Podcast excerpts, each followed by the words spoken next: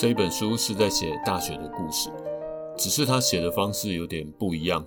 他既不是天真浪漫的童话故事，也不是激昂壮烈的革命史诗。他写的不过就是现在大学中一个老师该有的日常。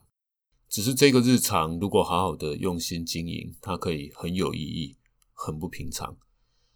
如果你是一个新进的大学老师，你会发觉现代的大学不一样了。从报道的那一天开始，你一定摩拳擦掌，希望能够开启一个跟自己博士班训练最相关的专业生涯。于是呢，可以规划一些专业课程，然后非常精致完整的阐述自己对于知识的理念跟看法。但是天不从人愿，现实的状况却可能是这样。比方说。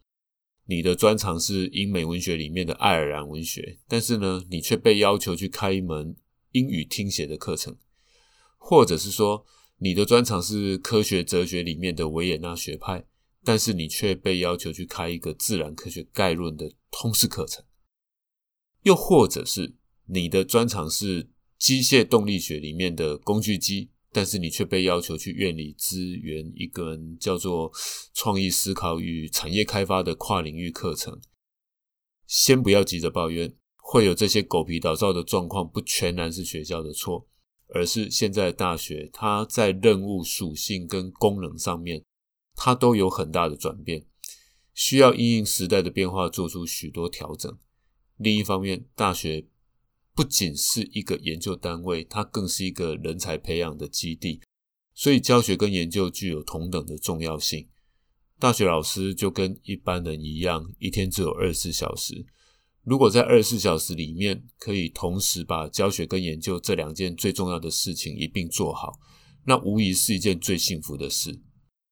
所以在这本书里头，我们想要分享的是，教学跟研究是可以被放在一起思考的两件事。研究可以丰富教学的内容，教学可以拓展研究的想象，两者是可以相辅相成的。在这本书里面呢，我会以自己已经开设十五年的一门通识课程作为例子，说明在一门课堂中究竟有哪些教学研究可以做、应该做、值得做。当然，最重要的就是如何做。所以每一个单元除了会有理念背景的阐释之外，也会搭配一篇具体的。论文案例作为说明，一步一步的说明研究进行的步骤，还有整体的历程。当然，我知道这样的做法不是最快速生产论文的方式，也未必是最直接可以让老师收割成果的方法。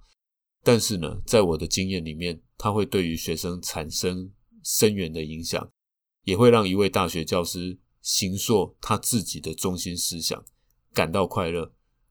也因此而觉得看重自己。